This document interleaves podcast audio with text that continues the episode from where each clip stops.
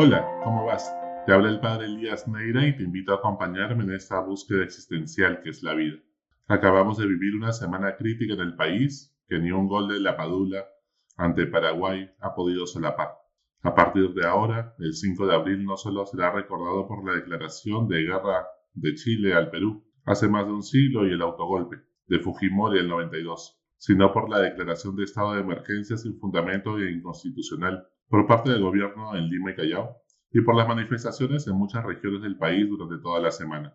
Así comenzamos la Semana Santa en la que Jesús fue crucificado y resucitó. Aquella vez también fue una semana convulsionada y tensa. Toda realidad que vivimos tiene una dimensión espiritual subyacente, donde luchan el bien y el mal, donde el amor y el egoísmo construyen sus éxitos, donde la fragilidad humana se encuentra con la gracia de Dios, y donde la luz de la esperanza busca una grieta por donde brillar en medio de la oscuridad, de la frustración y la resignación. La indignación nos tiene que llevar a defender valores como la democracia, en vez de llevarnos a etiquetar a nuestros adversarios como si fueran nuestros enemigos. Ya no se trata de revisionismos para ver quién votó por quién y quién tiene derecho a protestar, sino trascender esta crisis para construir un futuro distinto, que no involucionemos como un drama eterno al que estamos condenados a repetir, sino que nos abramos a la esperanza puesta en el Señor. En la historia de la Semana Santa, siempre antigua y siempre nueva, está escondido el drama del ser humano. Es la historia que nos ayuda a comprender todas las demás historias humanas. Es la historia que nos ayuda a interpretar también lo que estamos viviendo hoy en este Perú, que a veces nos duele tanto. Ante la cruz y el silencio del sepulcro, es decir, ante el sufrimiento y la muerte, es que conocemos a las personas sin maquillaje, sin máscaras, comenzando por nosotros mismos. En el gran teatro de la vida, todos tenemos un papel protagónico. Muchas veces criticamos a los personajes de la época de Jesús, cómo pudo traicionarlo, cómo pudo dejarlo solo, cómo pudo hacer eso. Pero al final, en situaciones parecidas, nos hacemos, pues, también los tontos y terminamos haciendo lo mismo. Todos lo hemos juzgado y matado por nuestros pecados, y todos necesitamos de su perdón, de su misericordia. ¿Quién eres tú en esta historia? En este momento de tu vida, ¿qué papel estás haciendo de cara a Dios y a las personas que te rodean? En este 5 de abril del 2022, ¿con qué personaje te identificas? Por un lado tenemos a Caifás, es el gran instigador, utiliza la religión y a Dios como parte de su rol social y poder. Vive instigando, manipulando y metiendo cizaña. Se cree dueño de Dios y manipula la religión, el templo, la ley y su pueblo para sus propios intereses. Siempre hay gente religiosa que en nombre de Dios quiere decirnos por quién votar o a qué partido apoyar. A veces has manipulado o metido cizaña generando divisiones para tu propio provecho. En segundo lugar tenemos a Malco, era guardia de Caifás, va a perseguir a Jesús. Pedro le corta la oreja y Jesús lo sana. ¿Cuántos policías heridos en las protestas? Todos somos hermanos que gritamos los mismos goles. ¿Te ha pasado que has perseguido a los creyentes en Dios o burlado de ellos? ¿O de tanto perseguir a Dios, Él te encuentra a ti y sana tus heridas? Tenemos también a Pedro. Amaba a Jesús, pero por momentos lo ganaba la soberbia, el orgullo, fanfarroneaba mucho y a la hora de la verdad, cuando canta el gallo, ya lo había traicionado. ¿Cuántos han negado su filiación política esta última semana y buscan bajarse del coche? Pedro orgulloso confiaba en sus propias fuerzas y valentía y lo terminó negando, pero tuvo la suficiente humildad para llorar reconociendo sus pecados y recibir el perdón de Dios. ¿Estás seguro que nunca negarás tu identidad por querer bien, por quedar bien con la gente. Judas, por su lado, se decepcionó de Jesús. Él quería un líder político que ejerza el liderazgo con poder y que expulse a los romanos, y se encontró con Jesús que no quería nada de eso. Quería una salvación y una conversión mucho más profunda, una transformación social que realmente lo cambie todo, y no solamente el poder de turno quería un gobernante que expulse a los monopolios y a los ricos. Ese era Judas. Digo a los romanos.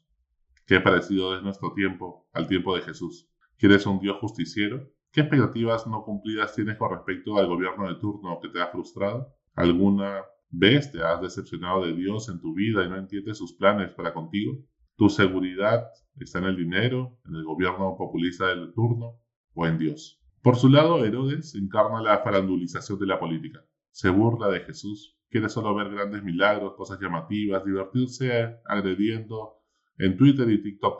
Y por eso busca a Jesús, que era el influencer religioso del momento. Ante eso, Jesús no cae en su juego y solo guarda silencio. Te acercas a lo sagrado solo para divertirte o por curiosidad, pero sin abrirte al misterio de Dios y convertirte de corazón. Tu vida se pasa solo en lo superficial, en las anécdotas políticas, o vas al fondo del problema para contribuir al bien común. Te quedas burlándote y posees la frase amena del día sobre si Hitler convirtió a Alemania en una potencia construyendo autopistas o aporta soluciones que trasciendan la coyuntura para que esto no se repita. Por su lado, Pilatos respeta a Jesús, no quiere matarlo, pero al final pesa más quedar bien con el pueblo. No resiste la presión, busca que no baje su rating, el que dirán. Al final es un político. Prefiere mirar a otro lado y lavarse las manos. Sería un buen congresista en la actualidad que está dispuesto a no vacar a nadie, con tal de que pueda destruir la SUNEDU y velar por sus propios intereses y cuota de poder. O también sería un ministro en la actualidad que se hace de la vista gorda por un poco de poder y sigue sin renunciar. ¿Estás dispuesto a comprarte el pleito y no tolerar la injusticia y la corrupción en tu entorno? ¿Así eso te mete en problemas? ¿Ante qué injusticias has preferido mirar a otro lado? Tenemos a Barrabás. Su nombre significa hijo del Padre, hijo de Dios. Era una especie de Robin Hood de la época. Era el Mesías de Judas el Pedro Castillo de la huelga docente del 2017 que quitó cuatro veces de educación de 8 millones de niños en el país, con el amparo de muchos políticos que tenían con Castillo un adversario común, el gobierno de turno. Pues en la época de Jesús, Herodes, Pilatos y Caifás, que se odiaban, se unieron milagrosamente para matar a Jesús. Qué parecido es nuestra historia al momento histórico que vivió Jesús. Sigues esperando a un líder populista y paternalista que te solucione la vida por arte de magia, sin que tú tengas que cambiar. Probablemente en el Perú, Barrabás ganaría las elecciones. A Jesús. Por su lado, María es la única que comprendía el sentido de la cruz, por eso mantenía su esperanza hasta el final. La vivió en su corazón participando en la cruz de Cristo, como le dijo Simeón, una espada atravesará tu corazón. Encarna la esperanza contra toda esperanza, de donde saca el coraje para estar al pie de la cruz. Más parecería una especie de gareca en nuestra época, que nos invita a reflexionar y siempre nos dirá pensar. Tenemos a Juan, el discípulo amado, el más joven de todos, sería el cuevita de la selección, no por la edad, sino por el cariño que Gareca le tiene. Es fiel hasta el final, el único que se queda hasta el final a su lado en las buenas en las malas corriendo el riesgo. Juan quizás sería ese y esos tantos jóvenes que aún tienen esperanza en este país y que salieron a marchar en noviembre del 2020 y han vuelto a marchar ahora asumiendo el riesgo. ¿Hasta dónde llega tu lealtad con tus amigos, con tu propósito? ¿Realmente tu propósito es trascendente? ¿Todavía mantienes la esperanza y el deseo de juventud de querer cambiar el mundo? Tenemos a Tomás. Ante tanto sufrimiento, decepcionado, pierde la esperanza y se aleja de todos se aleja de la comunidad. Pero cuando Jesús toca sus heridas, su dolor lo sana. Ver para creer. ¿Qué estadísticas necesitas ver para volver a creer en el Perú? Quizá de repente te has ido del país creyendo que ya esto no tiene salvación, pero de repente una luz te inspira y decides querer volver a poder contribuir. Sé que no eres de los que te contentas con golpes ni con ir al mundial. ¿Qué heridas te han hecho perder la fe y la esperanza? Cuando te deprimes, te aíslas. Por otro lado, el sireneo, a Simón de Sirene, pues lo obligan a ayudar a Jesús a cargar la cruz. Al inicio lo hace a regañadientes, pero Dios aprovecha ese voluntariado para abrir su corazón y encontrarse con Dios. Quizá ese sireneo es Velarde en el Banco Central de la Reserva, cargando en silencio una cruz que no es suya por amor al Perú. Es el galese de la economía peruana, ayudando a, un enfermo o haciendo un voluntariado, ¿te has encontrado a Dios y a ti mismo? ¿La pandemia se ha vuelto para ti una oportunidad para acercarte nuevamente a Dios? Tenemos al soldado romano, el que le traspasa la lanza al pie de la cruz. Le habían mandado desde inteligencia que cuide Lima porque su jefe le envió una cadena de WhatsApp diciendo que bajarían de los cerros a saquearla. Cualquier parecido es pura coincidencia. Pero antes descubre que Jesús es Dios al verlo morir. Morir es lo más humano, pero la forma en que Jesús se entregó siendo coherente hasta el final es la clave para descubrir el verdadero rostro de Dios.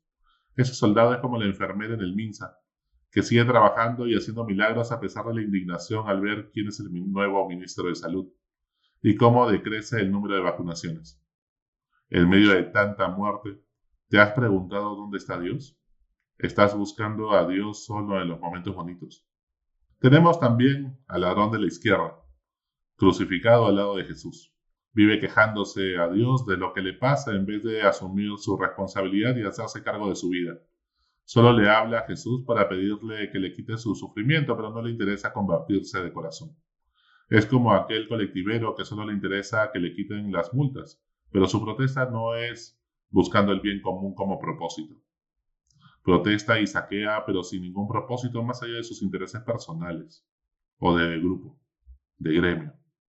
En medio de esta pandemia, ¿estás molesto con Dios por algo? ¿Le has echado la culpa del virus? ¿Le has echado la culpa de la realidad del país? ¿A quién le estás echando la culpa sin tú asumir tu responsabilidad? Y por otro lado tenemos pues al otro lado al ladrón de la derecha. En medio de su sufrimiento asume su responsabilidad y se encuentra con Jesús robándose así el cielo. Es quizá un tonto útil arrepentido que algo de dignidad aún tiene cuando ve cómo incendian el piso 12 de la Irincri y aún le asquea la corrupción y que antes de apuntar con el dedo a otros pide perdón y se convierte de corazón para dejar de ser un tonto útil y ponerse al servicio de la justicia. ¿Quién eres tú en esta historia?